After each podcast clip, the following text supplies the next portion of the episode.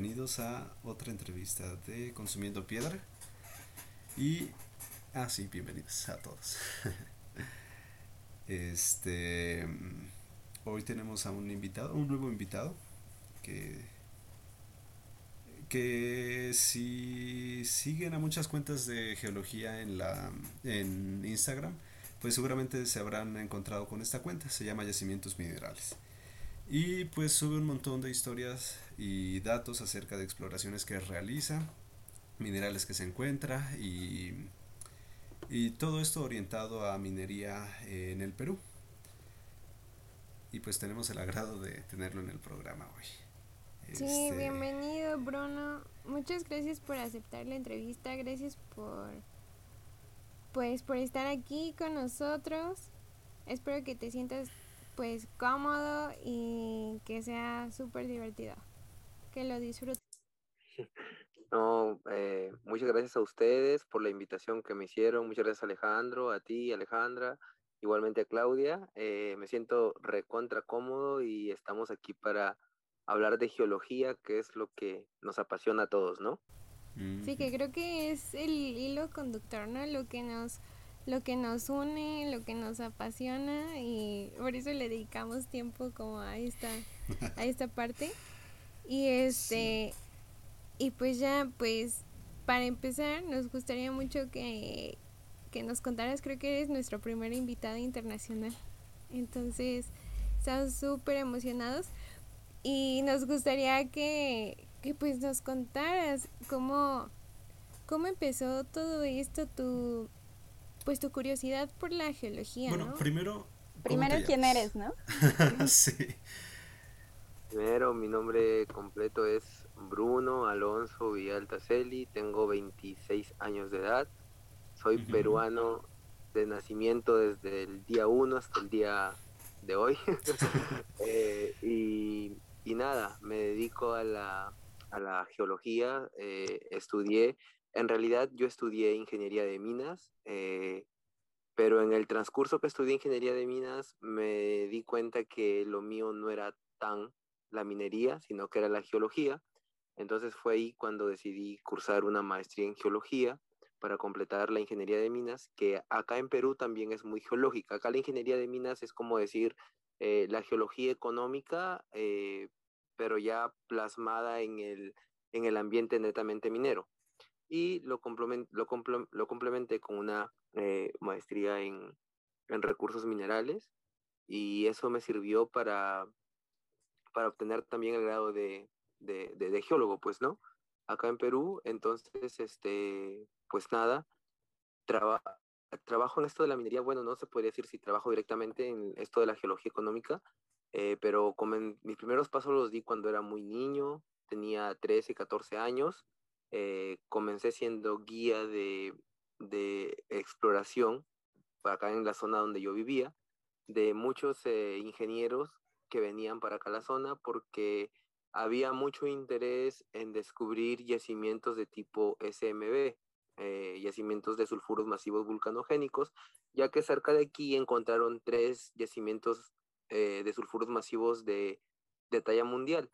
Entonces, estos tres yacimientos no se pudieron explotar porque uno de ellos, el principal, el que ya tenía eh, todos los datos eh, eh, terminados, en el que se había realizado todas las perforaciones, en el que se habían calculado todas las reservas, estaba justamente debajo de un pueblo que se llama Tambo Grande. Entonces, la población no quiso moverse de ahí, la empresa le ofreció eh, construirles una ciudad nueva eh, con el único objetivo que se muevan del lugar para eh, poder ellos explotar el, el, famoso TG1, así lo denominaron, TG1, TG, o sea, la TG-1, que significaba Tambo Grande 1. Al noroeste existía el TG2, que era Tambo Grande 2, que todavía era el doble de grande que el TG1. Y Hacia el sur estaba el BM1, que era eh, el, el, más gigante de todos según los reportes gravimétricos que, que habían.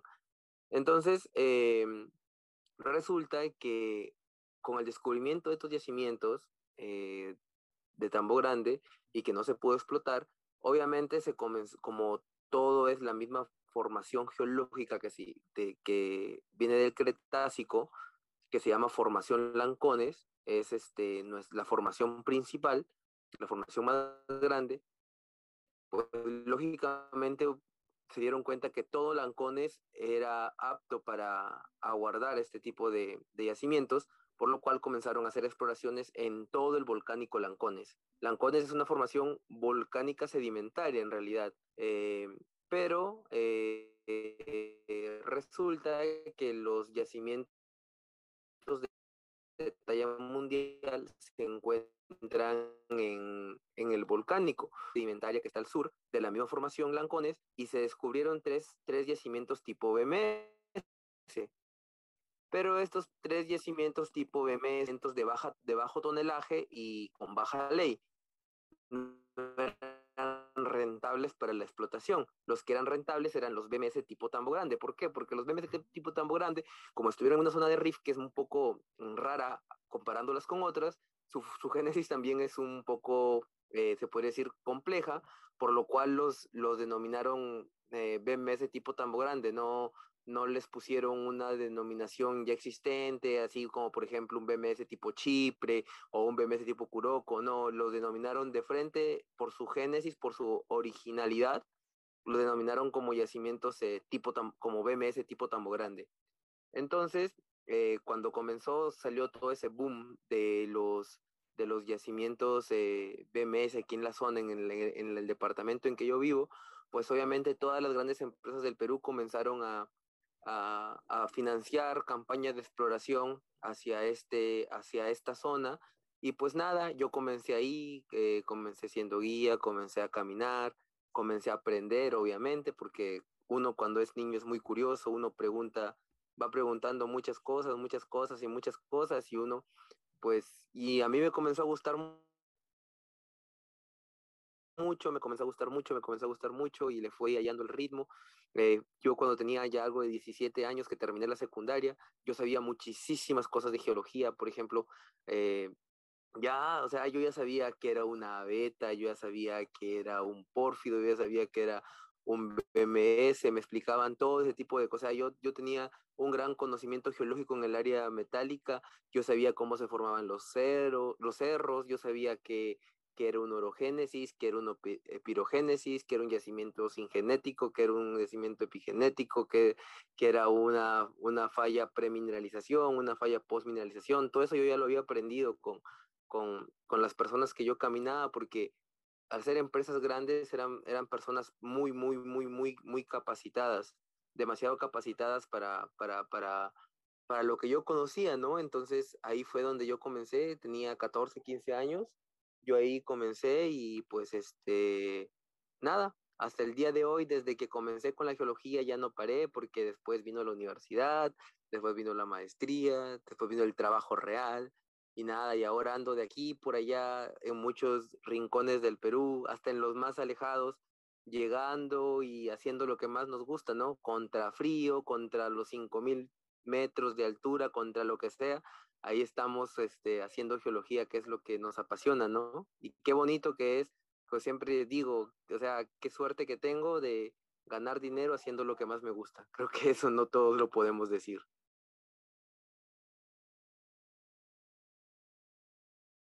Eh, pues sí, definitivamente no cualquiera puede decir que se dedica a lo que le gusta y lo que le apasiona. Pero pues no todos tienen la oportunidad de llegar, de encontrar eh, lo que les gusta y les apasiona a tiempo, ¿no? No, y tan joven, ¿no? Tan joven y bueno, en nuestra carrera no, por lo menos en nuestro país no hay tanta difusión a lo que hacemos y dónde se estudia. No sé en el Perú, pero bueno, tú por supuesto ya tenías ahí las personas que te platicaban, ¿no?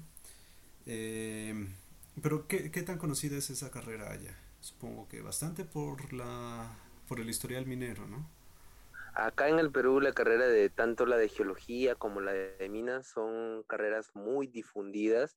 por el historial minero, por lo que te conté, porque la minería representa la mayor parte del, del Producto Bruto Interno peruano, porque la minería nos ha generado una economía estable desde el año 1995, porque que se comenzó a privatizar, porque la minería es el 60% de nuestras exportaciones.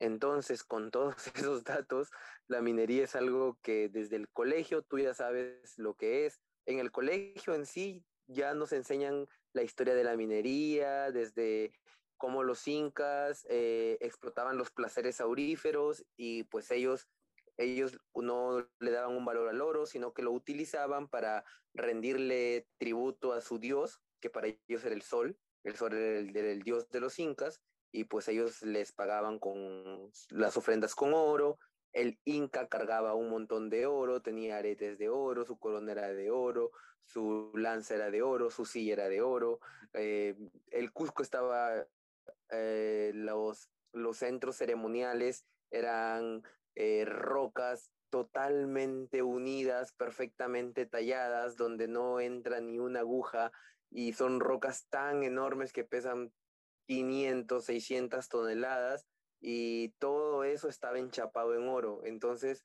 eh, eso, eso fue el inicio de la minería acá en el Perú con los incas, aunque antes, por ejemplo, los mochicas, que fueron culturas prehispánicas, este, pre-incas, eh, las culturas pre-incas, pues eh, también ya eran grandes orfebres con el oro, pero ellos no le daban un valor económico, obviamente. El oro era, era lo que se extraía de los placeres y era lo que se utilizaba simplemente para ofrender a, ofrendar a sus dioses. Y cuando llegaron los españoles, obviamente, cuando en 1532 llega Francisco Pizarro a las playas de, de, San Miguel de Piura. San Miguel de Piura, yo soy piurano, yo soy de Piura San Miguel de Piura fue el primer, el primer lugar que fundaron los españoles acá en el Perú.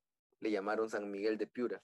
Entonces, eh, cuando llegaron los españoles, pues si fueron al Cusco y en ese tiempo se entrevistaron con el Inca Atahualpa, se dieron cuenta de que en el Perú lo que más había era oro y en Europa era el boom del oro. Para ellos el oro era, o sea, encontraron el, el, encontraron, te puedo decir, el tesoro real, el que, el que realmente buscaban.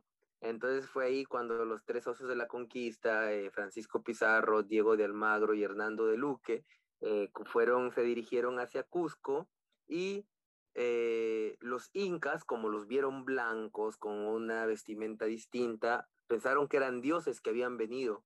Y resulta que imagínate que tanta cantidad de incas no pudieron con 100 españoles, porque lo que llegaron acá al Perú fueron 100 españoles. Entonces los españoles capturaron al Inca Atahualpa y, lo capturaron y entonces llegaron a un acuerdo. Llegaron a un acuerdo que el Inca Atahualpa eh, estaba así con su brazo esposado en una pared de, una iglesia inca, se puede decir, o de un centro de culto para que se entienda mejor. Y entonces eh, el Inca Atahualpa les ofreció llenar toda esa iglesia con oro para pagar su rescate. Obviamente los españoles le dijeron que sí, pero obviamente cuando el Inca Tahualpa eh, pagó, pagó el tributo, obviamente nunca lo soltaron, sino que se quedaron con todo ese oro y encima lo mataron. Y obviamente después ya conquistaron a los indígenas y todo eso. Atahualpa fue nuestro último Inca que tuvimos acá. Y a, partir de eso comenzaron los españoles ya a explotar de manera subterránea las minas de oro por ejemplo, las minas de Potosí, que están entre, entre, ahorita en Bolivia, eh, comenzaron ya a explotar minas en Cusco. Acá en Piura, por ejemplo, tenemos, eh, acá encontramos las famosas vetas españolas, que son vetas explotadas justamente por los españoles que explotaban a los incas. Son, imagínate, son del año 1500, 1600. Aún se encuentran este, vestigios de minas este, explotadas en esa época. Y por ejemplo, esas minas españolas, cuando alguien encuentra una mina española, sabe que va a ser muy buena, porque ellos trabajaban mayormente en vetas de muy alta ley, de muy, muy, muy, muy alta ley, no trabajaban en ninguna beta. Entonces ya después, obviamente, vino la República ya y toda la historia ya más contemporánea. Entonces, nosotros acá tenemos una historia minera muy grande, muy, pero muy, muy extensa, y esa nos la enseñan desde el colegio. Entonces, en, por eso es que la geología y la minería, ambas carreras, ingeniería geológica y ingeniería de minas, eh, acá son muy, muy difundidas, muy, muy, muy. Inclusive, eh, por ejemplo, te puedo decir, el 90% de mis compañeros en la universidad o la mayoría de gente muchas veces no estudia por, te diría que no estudia por vocación, sino estudia, yo recuerdo que el profesor les preguntaba, ¿ustedes por qué estudian ingeniería de minas? Ah, yo estudio ingeniería de minas porque ahí pagan bien, otro porque se ganaba mucha plata, otro, o sea, pero muy pocos contestábamos que era como que no, porque realmente nos gusta. Entonces, sea como sea, porque se ha difundido, pues obviamente que el minero y el geólogo, especialmente el geólogo gana inclusive un poquito más que el minero, este, ganan mucho dinero y es por eso que también es una carrera muy, pero muy estudiada, ¿no? Oye, ¿y qué otra rama de tu carrera te llamó la atención? A lo mejor planeación eh, a lo mejor metalurgia o algo de eso? Mira, la verdad que a mí, aparte de la geología económica, eh, yo hago y me gustó mucho la perforación y voladura de rocas. Soy, soy también muy bueno haciendo este, mallas de perforación, eh, rompiendo frentes, diseñando galerías, no sé, orpas, zonas de derrumbes, no sé, o sea, la perforación y voladura también ha sido mi segundo fuerte, creo yo. Es por eso que también, este, eh, eh, cuando he podido, sin ningún problema, he podido este, eh, hacer trabajos en ellos, ¿no? Ese diría que sería mi, mi, segundo, mi segundo fuerte, ¿no? Mi segundo fuerte y mi segunda, mi segunda gran, gran, se podría decir, gran talento que tengo o talento que tengo en esto de la, de la geología o de la minería es la perforación y la voladura, después de la geología económica, lógicamente. Y, y, es como que las dos cosas que hago también, no tampoco es que haga mal, o sea, ya, eh, por ejemplo, no me gusta mucho manejar softwares, me aburre, me aburre manejar softwares. Eh. Pero eso, perdón, lo de los softwares no es necesario en lo que haces o sea, es necesario, pero me aburre. Yo ese trabajo se los encargo a otras personas, la verdad. O sea, yo me gusta recaudar datos en, en, campo eh, y facilitar con datos a, a, los colegas que sí les gusta esa rama, ¿no? Entonces, para eso te trabajo con más personas y pues hay personas que, que, que, hacen, se podría decir, todo el trabajo ahí. No, yo, yo la verdad es que no, no me gusta eso. Em, no me gusta, por ejemplo, la, la, la, minería no metálica no me gusta, porque acá en Perú también hay muchas canteras, muchos agregados, eh, se produce mucho cemento, no me gusta, no me gusta eso, por ejemplo. Tampoco es que sea, sea muy completo, en realidad me como que me he ido muy por esas dos ramas de la minería metálica y pues la perforación y voladura y la exploración y todo eso, y todo lo que tenga que ver con geología económica, 20, pero pero este, ya cuando me van sacando de ahí como que me siento incómodo, la verdad. Por ejemplo, de petróleo, de petróleo no sé nada, de gas no sé nada, o sea, o sea, sé las cosas básicas, obviamente, sé cómo se forman, sé, las rocas que los hospedan y todo eso, pero pues obviamente yo no sé, yo no sé, no, no, no es mi fuerte, no es mi ramo y no me veo trabajando en eso, ¿no? Fuiste guía de exploración de adolescente. Pero entonces, desde ese entonces, ¿tú habías decidido dedicarte a la exploración o a trabajo de campo o lo decidiste durante la universidad? No, no, no, o sea, yo lo decidí cuando comencé a salir con estas personas. O sea, yo lo decidí, yo cuando ya fui a la universidad, yo ya sabía que ese, ese era mi ramo, que yo me iba a dedicar netamente a la minería metálica y que ahí, ahí me iba a quedar. Entonces yo ya, yo ya sabía que la exploración y la explotación de yacimientos minerales era, era lo que yo quería. Entonces, nada, yo ya, porque esa vocación, no es que, o sea, yo hasta antes de los 14 no la sabía, obviamente. A mí me preguntaban que qué quieres ser. Yo decía ingeniero, ingeniero químico. Después se me dio que es que quería estudiar negocios internacionales. o sea, yo, yo respondía cualquier bobada por ahí. Y este, y bueno, pero no, ahí en ese proceso lo me di cuenta que mi, descubrí mi verdadera vocación y mi pasión y todo, y nada, aquí estamos. Entonces, bueno, tú fuiste privilegiado, ¿no? Porque la descubriste a una edad muy temprana, porque igual a los 17, 18 años que escoges carrera, pues realmente no sabes qué quieres hacer los siguientes 30, 40 años de tu vida. Pero tú qué le podrías recomendar a los chavos que ya están estudiando geología, que ya van a terminar o que les interesa la geología? Porque también nos escucha gente como más joven. Eh, ¿qué, ¿qué podría hacer para empezar a acercarse a la geología de exploración o a la exploración minera? Primeramente, para, yo creo que para, para ser explorador hay que tener una cabeza o un cerebro muy amplio en, en todo el sentido de la palabra. Hay que ser, hay que ser curioso, principalmente, ser curioso. Hay que saber analizar, analizar las, las cuestiones que se te presentan en el día a día y sobre todas las cosas creo que tiene que gustarte mucho la naturaleza, tienes que tener un vínculo muy cercano con el campo, respetar las tradiciones de cada lugar y sobre todo entender que aunque parezca mentira, que aunque seas muy incrédulo en, en, lo que sea, eh, tienes que entender que la naturaleza, la tierra y todo eso son tan místicas que si es que no te quieren mostrar el mineral, nunca te lo van a enseñar. O sea, hay muchas cosas detrás de simplemente explorar, o sea, o sea, hay cosas que muchas veces son inentendibles, pero que uno tiene que al final de cuentas comprenderlas y asimilarlas. Yo durante todos estos años he aprendido que yo, llegué a esa conclusión, mejor dicho, que, la, tierra, la naturaleza es tan sabia que si en algún momento, por más que buscas, por más que recorres eh, o camines o lo que sea, si ella simplemente no quiere mostrarte nada, nunca lo vas a encontrar. Entonces hay que tener respeto por ella, inclusive eh, darle alguna ofrenda cuando sea necesario, obviamente no ofrendas de sangre y nada de eso, sino eh, ofrendas, o sea, las que, las que utilizamos, hojite coca, un vino, unos buenos cigarros, unos cuantos caramelos, cosas así, ¿no?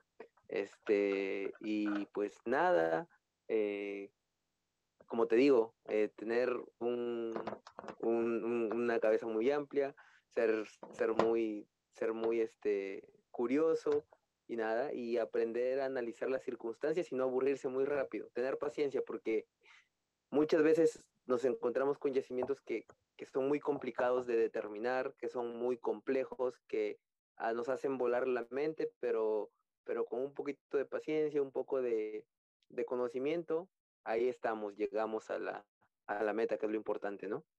Y sobre todo que nos guste, eso, hacer, yo creo que el secreto de las cosas es es hacerlas con gusto, hacerlas felices, hacerlas con buena vibra y, nada, y, y nos va a ir recontra bien. Sí, tienes razón. De hecho, nuestro primer invitado nos decía que el secreto al éxito era hacer este lo que te gustaba, ¿no? Pero, o sea, trabajar de lo que amabas o te apasionaba. Y, y ya. Muchas gracias. Oye, ¿tus compañeros cómo eh, los que se dedicaron a exploración, ¿cómo fue que se empezaron a acercar a, a esa rama?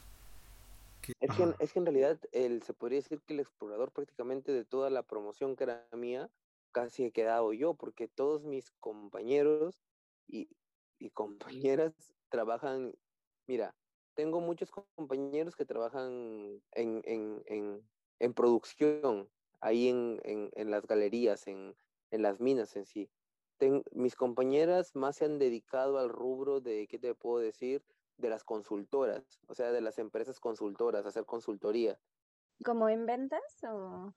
Prestadoras de servicios, ¿no? A compañías grandes. Exactamente, ajá. Entonces, este, entonces, este, prácticamente, no es que prácticamente, al menos de mi promoción, el que se dedica así a esto, así con tanta, con tanta fuerza y con todo eso, soy yo, porque inclusive en nuestro grupo que tenemos ahí y todo, mi promoción, este, eh, por ejemplo, en este rubro, al que siempre le preguntan es a mí, porque los, o sea, no, no los demás, no se dedicaron a esta rama, ellos como que fueron más a producción, hacer perforación y voladura, ese tipo de cosas, control, or, or, or control, eh, cosas así, ¿no? Uy, sí, eh, recientemente estaba escuchando un podcast de Mr. Litio, que ojalá un día, algún, día nos escuche, Este, y tenía un invitado el que mencionaba que hizo su carrera, luego hizo su maestría en exploración y se fue a África a explorar. Estuvo un año y dijo no. No, y, y él decía en ese podcast, es que es una vida muy como muy pesada y necesitas ser un cierto tipo de persona para pues para dedicarte a eso, ¿no?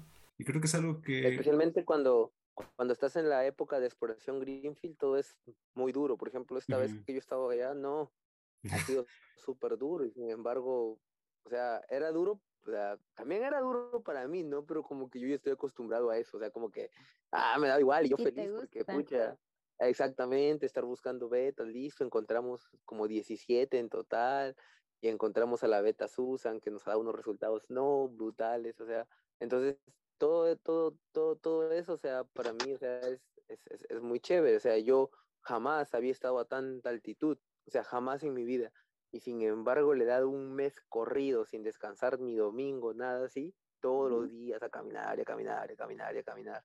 Yo soy de la costa, yo vivo a 400 metros sobre el nivel del mar y donde estaba eran 5000. Yo vivo acá a 31 grados de temperatura, yo estaba a menos 10. Entonces... Eh, ¿Y no las sufrías? Bueno, por el clima. Todo era lo contrario, todo era, inclusive eh, los, los, este, los ventiladores térmicos que teníamos, eh, no sé si ustedes alguna vez habrán dormido con ventilador térmico, pero el ventilador térmico te, te ocasiona algo que es muy horrible. Por ejemplo, tú te, te levantas y toda tu boca está sin una gota de saliva, todo está áspero, horrible, te deja la boca y tú tienes que correr. Es, es, una sensación horrible, o sea, porque, pero teníamos que dormir caballeros con ventilador térmico para poder opacar el frío, porque si no el frío nos mataba. No, pues a mí se me hace muy, muy padre cuando la gente habla de que les apasiona el campo, porque bueno, también tuve un profesor que se dedicaba a búsqueda de yacimientos minerales, a lo que dices que es, bueno, Greenfield, este, y que se iba por semana, se perdía en el cerro, acampaba allá, y a mí se me hace muy interesante, pero, o sea, yo, yo no podría irme una semana o dos semanas a campo. Pero sí, la gente tiene que tener vocación para irse. Imagínate yo un mes. No, no. sin descansar los domingos. No, te tiene que gustar mucho. Obvio. Y en toda esta este, exploración que has hecho, y me imagino que has visto casi todo Perú, o por lo menos todas las tipologías de yacimientos minerales que allá hay, eh, ¿cuál es tu yacimiento favorito o tipo de yacimiento favorito? A mí me encantan particularmente las vetas. ¿Por qué motivo? Porque las vetas son la parte superior de todo un sistema. Entonces, si yo sigo esa beta profundidad, me va a llevar a un cuerpo, algo más grande. Y ese, que puede ser un pórfido, por ejemplo, y ese pórfido o ese scar me puede llevar todavía algo mucho más grande que está, puede estar mucho más abajo. Por ejemplo, por ejemplo, acá, acá que estamos en una zona de BMS, ¿no es cierto? Por ejemplo, supongamos, Tambo Grande está a más o menos eh, 80, 100 metros sobre el nivel del mar. Yo estoy acá, mira, mira mi teoría, yo estoy acá a 400 y algo. Yo acá tengo betas con características únicas, con leyes brutales, pero son epitermales, son epitermales de baja. Entonces los epitermales de baja, una vez que llegan a 150, 160, 180 metros de profundidad, comienzan a bajar su ley en oro. ¿Por qué? Porque pues en los epitermales el oro precipita en, las, en la zona de óxidos y obviamente en los sulfuros primarios y tiene más o menos una mineralización de oro hasta los 150 metros promedio. Una vez que esta, estas vetas pierden, no pierden, estoy hablando mal, bajan su ley de oro, se vuelven polimetálicas. Ya no, no, sé si está bien dicho, pero como que evolucionan, ¿no? Hay una teoría de evolución de los yacimientos ajá, como que sufre un cambio. Entonces ya no es una beta simplemente de oro, sino que es una beta que va a ganar más potencia, se va a volver mucho más, mucho más potente, mucho más ancha, con mucho más volumen de mineral, pero se va a volver polimetálica. ya va a tener oro, ya va a tener cobre, va a tener zinc, va a tener plomo. Y si yo me sigo profundizando en esa beta polimetálica, ahí ya voy a llegar a un cuerpo, a un cuerpo mineralizado, que es, que es, que es como que se podría decir lo, de las cosas mejores que pueden pasar. Y obviamente que, que en un sistema así, eh, las, las, las, las, las oportunidades son, son muchas, pues, ¿no? Son, son muy grandes. Obviamente, ¿no? no todas las betas conllevan a un, a, un, a un cuerpo, pero, por ejemplo, no sé, te encuentras una beta tipo manto, por ejemplo, y que tenga algún feeder como alimentador, ahí tu probabilidad de que encontrar un cuerpo es casi el 99, por decir el 100%. ¿Por qué?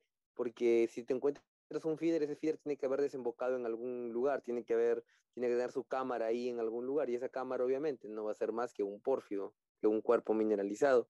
Entonces, todo ese tipo de cosas, ¿no?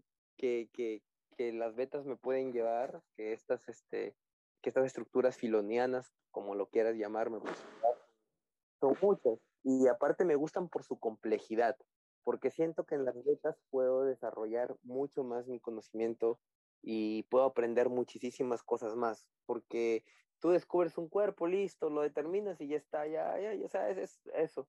En cambio, las betas son tan inestables, son tan cambiantes, tienen tantas cosas, tienen, tienen, uf, tienen tantas, son un mundo, o sea, son un mundo dentro de, de un, de otro mundo, o sea, es como que, o sea, es algo pequeño dentro de algo, de un sistema grande, pero que eso, ese pequeño es, guarda tantas cosas que, que a uno como, como, como profesional lo hacen, lo hacen desarrollarse mucho más. Entonces, es como que son los que, son las que más me gustan, ¿no? Mira, qué interesante. Oye, pero a ver, yo tengo una pregunta. Este, o sea, pero entre las betas, ¿cuál ha sido tu favorita? La que te ha explotado la mente. Mira, la que me explotó la mente fue justamente este yacimiento que les puse como ejemplo de los betas tipo manto. Ya.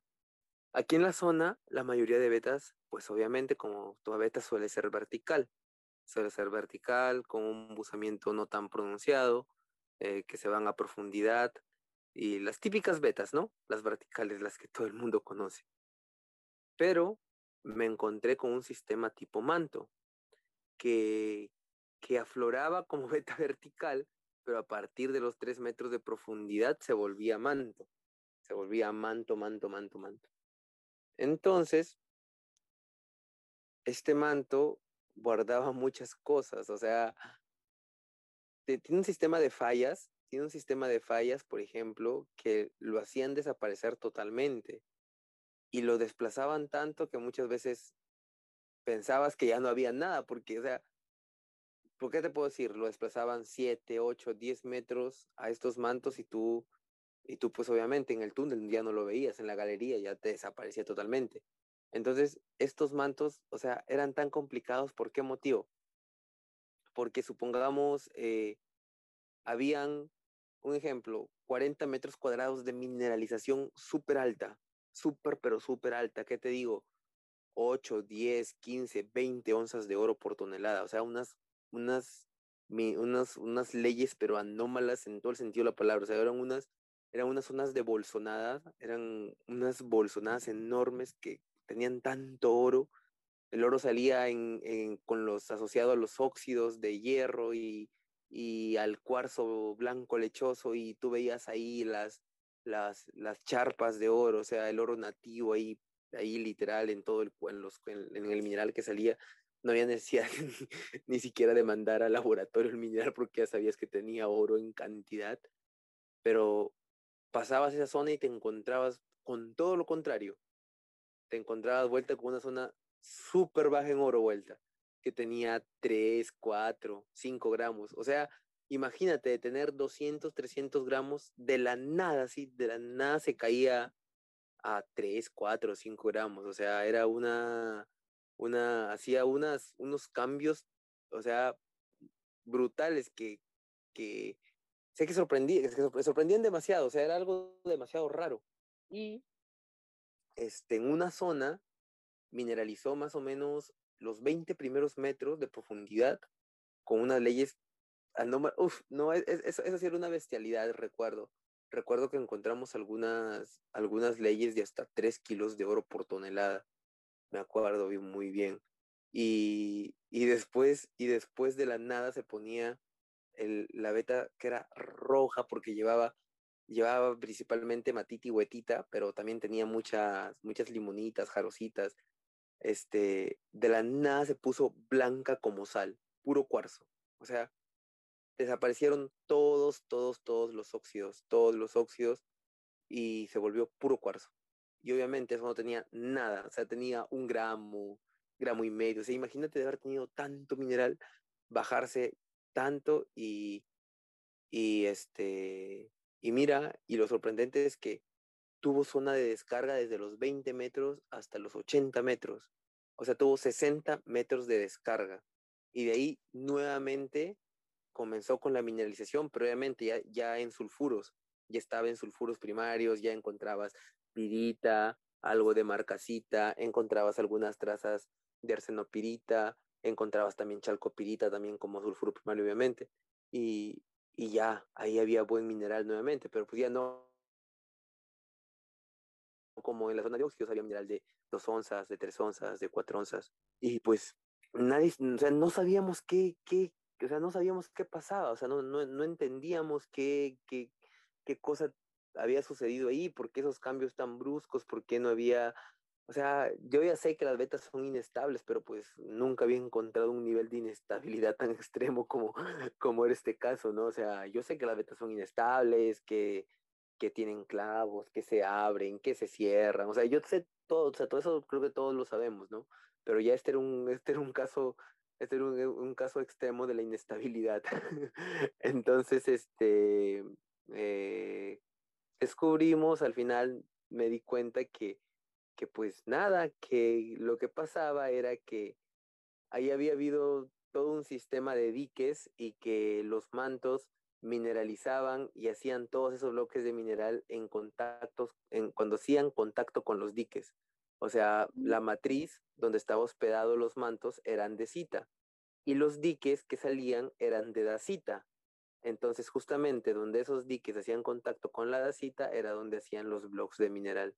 Y así se comportó todo el yacimiento, de esa forma. Muchos diques y muchos blocks de mineral buenos en el contacto con el dique. Así, eso fue lo mm. más complejo que yo, que a mi gusto he visto. Interesante. Yo creo que medio difícil para, para minar, ¿no? Ajá, muy complejo, demasiado complejo. Este, bueno, de aquí pues nos has platicado sobre tu trabajo y esto, pero no sabemos si realmente eres como, has trabajado de freelancer, en qué compañías has trabajado, bueno, digo, si se puede decir.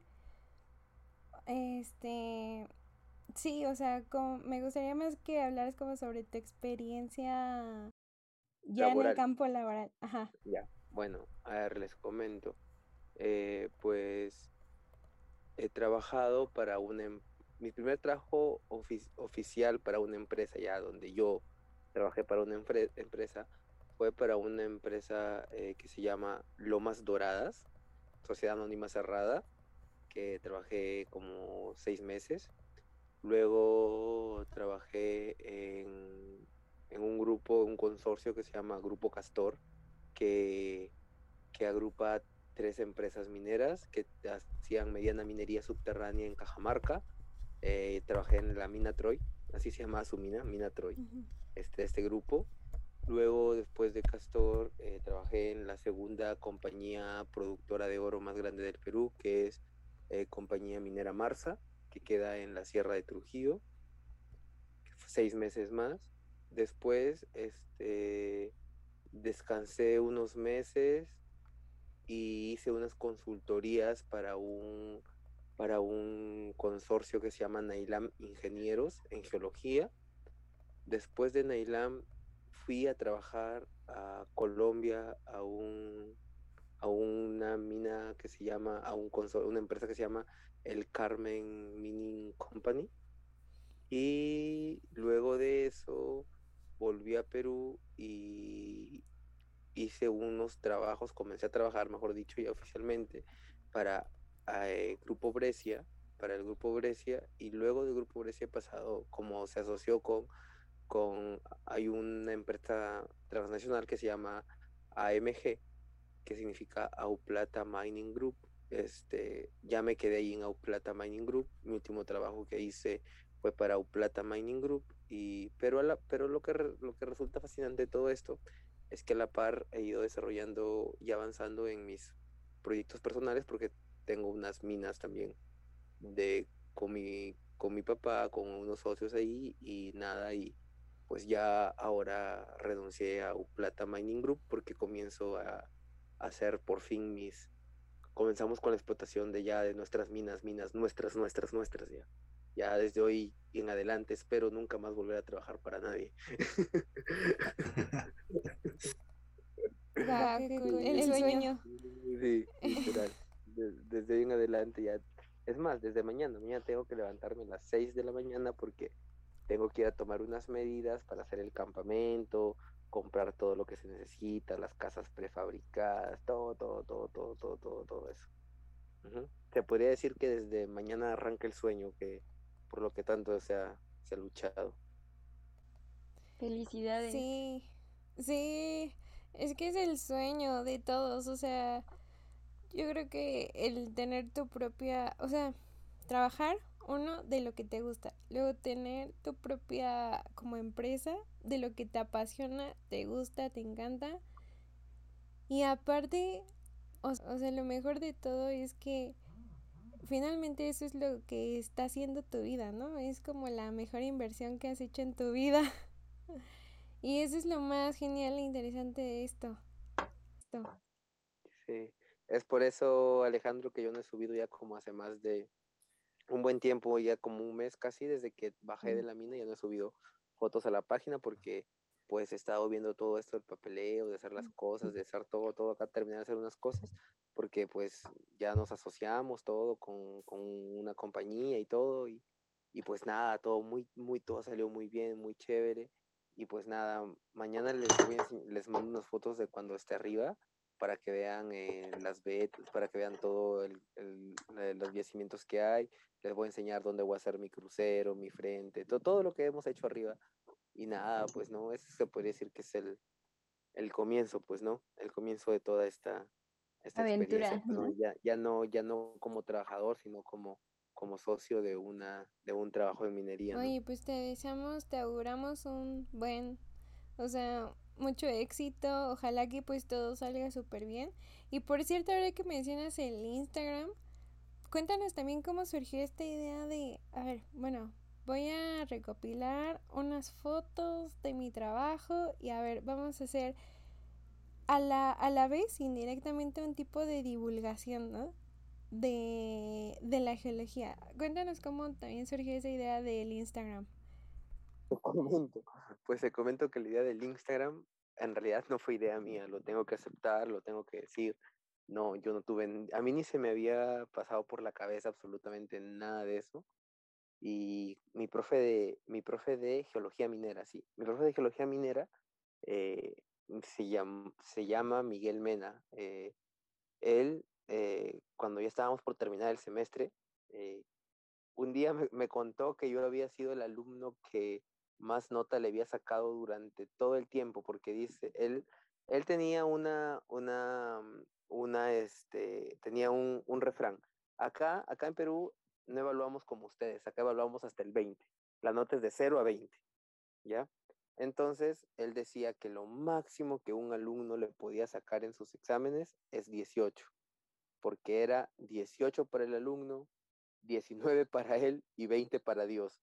Entonces el 19 y el 20 nadie se lo tocaba por más que hiciera el examen perfecto, por más que, o sea, no le fallara nada. Entonces en el examen final que yo le di, me acuerdo que le hice un, ex, un examen de geología minera. O sea, le quise, le quise cambiar todo el mundo. O sea, no solamente le respondí, le respondí a las preguntas, sino que todo lo que yo le respondí se lo grafiqué. Se lo grafiqué ahí, o sea, se lo hice de manera gráfica y, incluso ni siquiera le, respondí en la, en la hoja que él nos entregó, sino que yo le respondí en hoja aparte. Entonces él me llamó y me dijo, así como era un poquito, se puede decir, vulgar para hablar, como teníamos confianza, este, me dijo, eh, oye Bruno, ¿sabes qué? Eh, me has hecho un examen de la puta madre, me dijo así. O sea, me dijo, has hecho el examen perfecto, nunca pensé decir esto, pero te voy a poner 19 de nota. Me dijo, es el primer 19 que le pongo a un alumno en toda mi vida, pero te lo mereces y te lo pongo con gusto, me dijo así. Y, y, ya pues, y fuimos a la última clase y conversando con él ahí tranquilo, me dice, porque yo siempre, en mis exploraciones que hacía, todo eso, yo le, siempre le enseñaba fotos y todo eso, de todo lo que encontraba, y nos poníamos a conversar sobre, sobre cómo se forman, o sea, hablar de, de, de yacimientos, mejor dicho, nos poníamos ambos.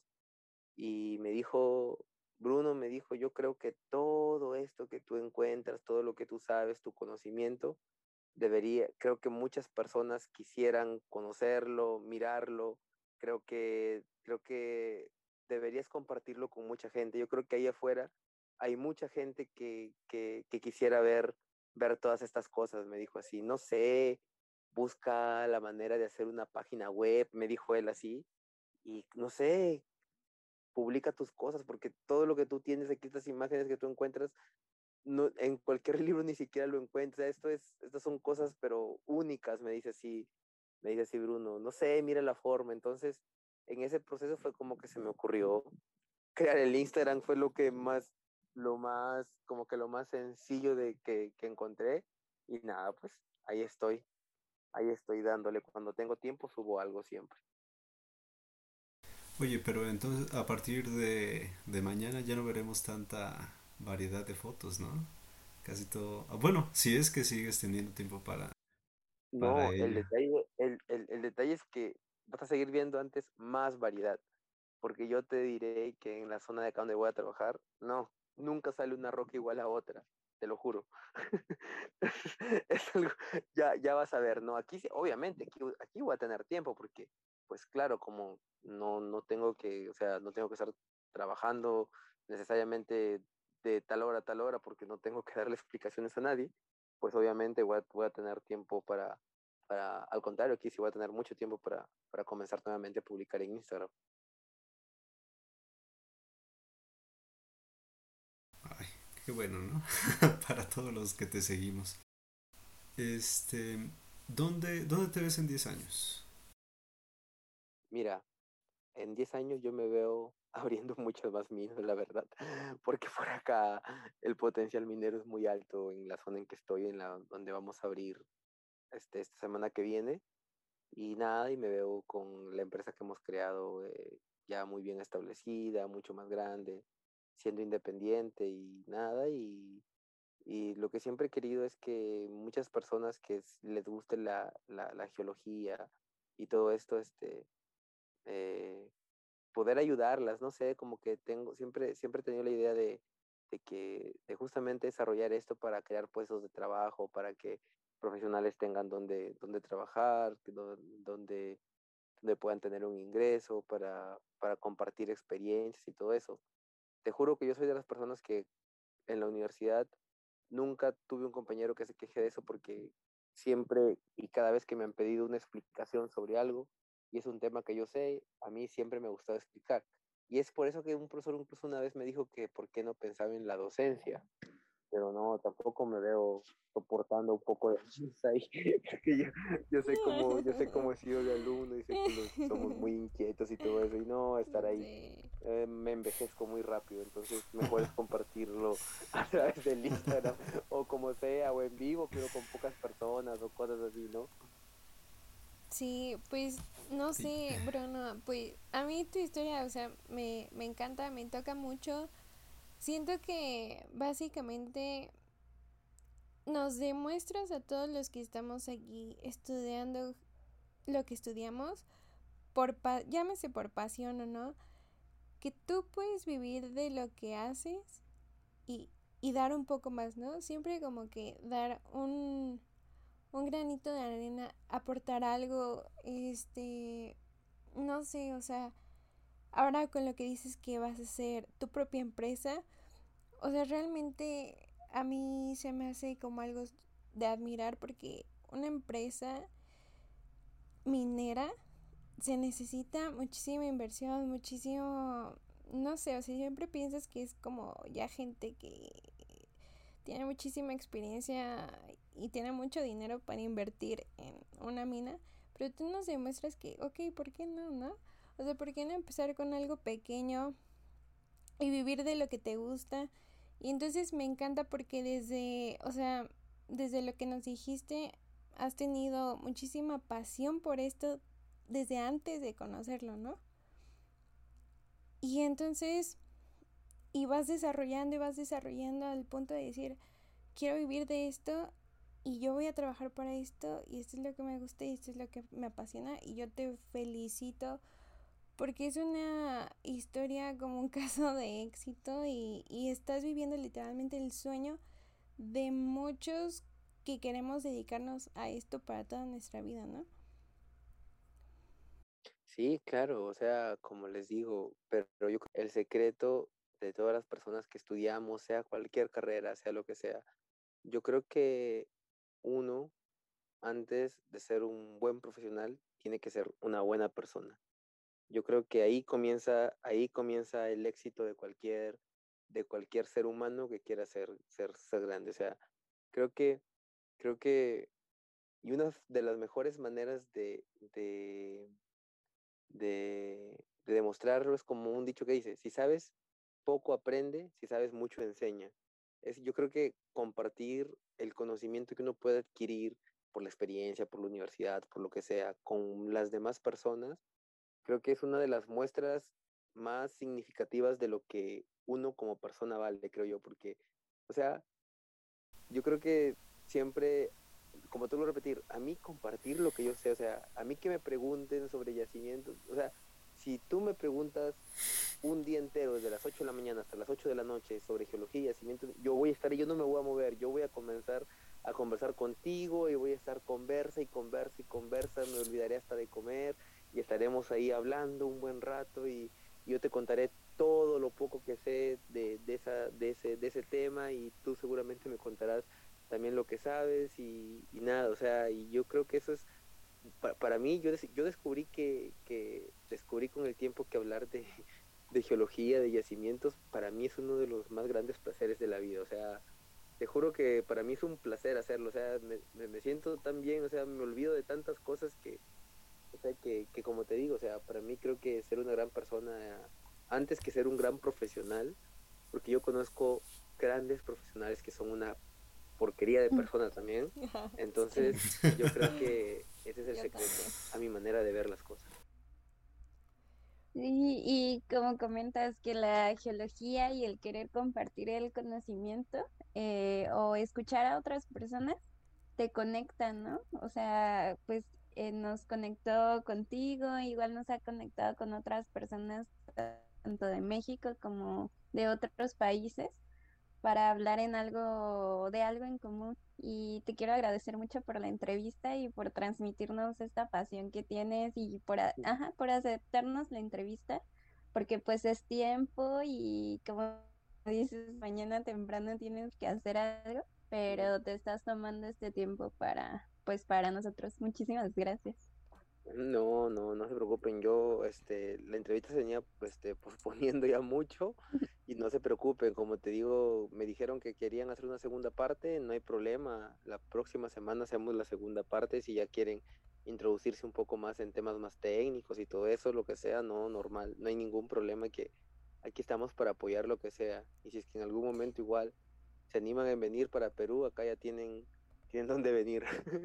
Claro, sí. Sí, pues te agradecemos más que nada, te agradeceríamos una que nos, nos hicieras una entrevista o hiciéramos una entrevista sobre la geología de Perú, eso estaría súper genial porque el saber como de otros países, la geología de otros países es muy, enriquecedor, muy enriquecedor para nosotros y eso estaría hiper mega extremo, o sea, Sería lo más cool. Entonces, nos prometemos una segunda entrevista. O sea, esto no se acaba aquí. Va a haber más. Y este, esperen la segunda parte, por favor. Y pues nada, así reiterando, yo sé que hablo por los tres, pero muchísimas gracias por el tiempo, por la entrevista, por dejarnos conocerte, por ahora pues ser un colega con el que sabemos que podemos contar y, y que el éxito siga, Bruno. Y te deseo lo mejor, sigue con esa gran pasión que tienes, porque pues si nos empapas a todos con, con esa, esa chispa. Muchísimas gracias y pues ya dejaré que, que Alejandro termine aquí. Si ustedes no vienen a visitarme ya yo el próximo año lo visito por allá. Sí, ¿y dónde te podemos Exactamente. seguir? ¿Y dónde te podemos seguir en Instagram? ¿Cómo estás? Si alguien quiere seguirme, normal, eh, me pueden seguir, nomás buscan arroba yacimientos minerales y ahí hay un geólogo parado sobre una roca. y ese Pero eviten mandar fotos, ¿no? Sí, fotos no, o sea, por favor eviten mandar, o sea, preguntarnos sobre identificación de una roca en foto, o sea, mejor invítenos a ver la roca en persona, porque así no se puede. Exactamente, eh, me suele pasar que muchas veces me mandan unas rocas y, y creo que les mandan por el WhatsApp a ellos y, ya tú sabes que cuando envías algo por WhatsApp todo se baja la calidad totalmente y uno verla nuevamente todavía reenviada, no, o sea, es, es, es, un nivel demasiado, demasiado fuerte. Entonces, si mandan una foto, al menos envíenla por correo con sus, correctos y su peso real, así por WhatsApp no se puede. Sí, pero... sí, creo que es creo que todos los que empiezan una red social que se refiere a geología sufren de esto, ¿no? Tarde o temprano les tienen que enviar una foto preguntándoles, ¿qué es esto? Y normalmente contestas, se 50% de las fotos es falso. Entonces, este, cool. Pero, pues muchísimas gracias. Por favor, busquen a Bruno como Yacimientos Minerales en Instagram. ¿Tienes Facebook? No, no, solo Instagram solo Instagram, sube unas fotos hermosas de todas, todas, todas las menas que él, él ve, todas las betas que ahorita nos contó, sube las fotos y puedes aprender muchísimo a través de su página. Pues nosotros terminamos aquí la entrevista, nos despedimos, pero prometemos volver, ¿eh? O sea, Bruno seguirá aquí, ya es invitado de estelar. y este, nos vemos entonces en el siguiente episodio. No olviden también seguir nuestra página de Instagram, arroba consumiendo.piedra. También si quieren mandarnos un correo electrónico a consumiendo.piedra.gmail.com, también estamos por ahí. Y pues muchísimas gracias, invitadísimo, invitadazo de hoy. Y nos vemos para el siguiente episodio. No olviden seguir consumiendo piedra. Bye bye bye. Bye. Bye, bye, bye. Adiós a todos.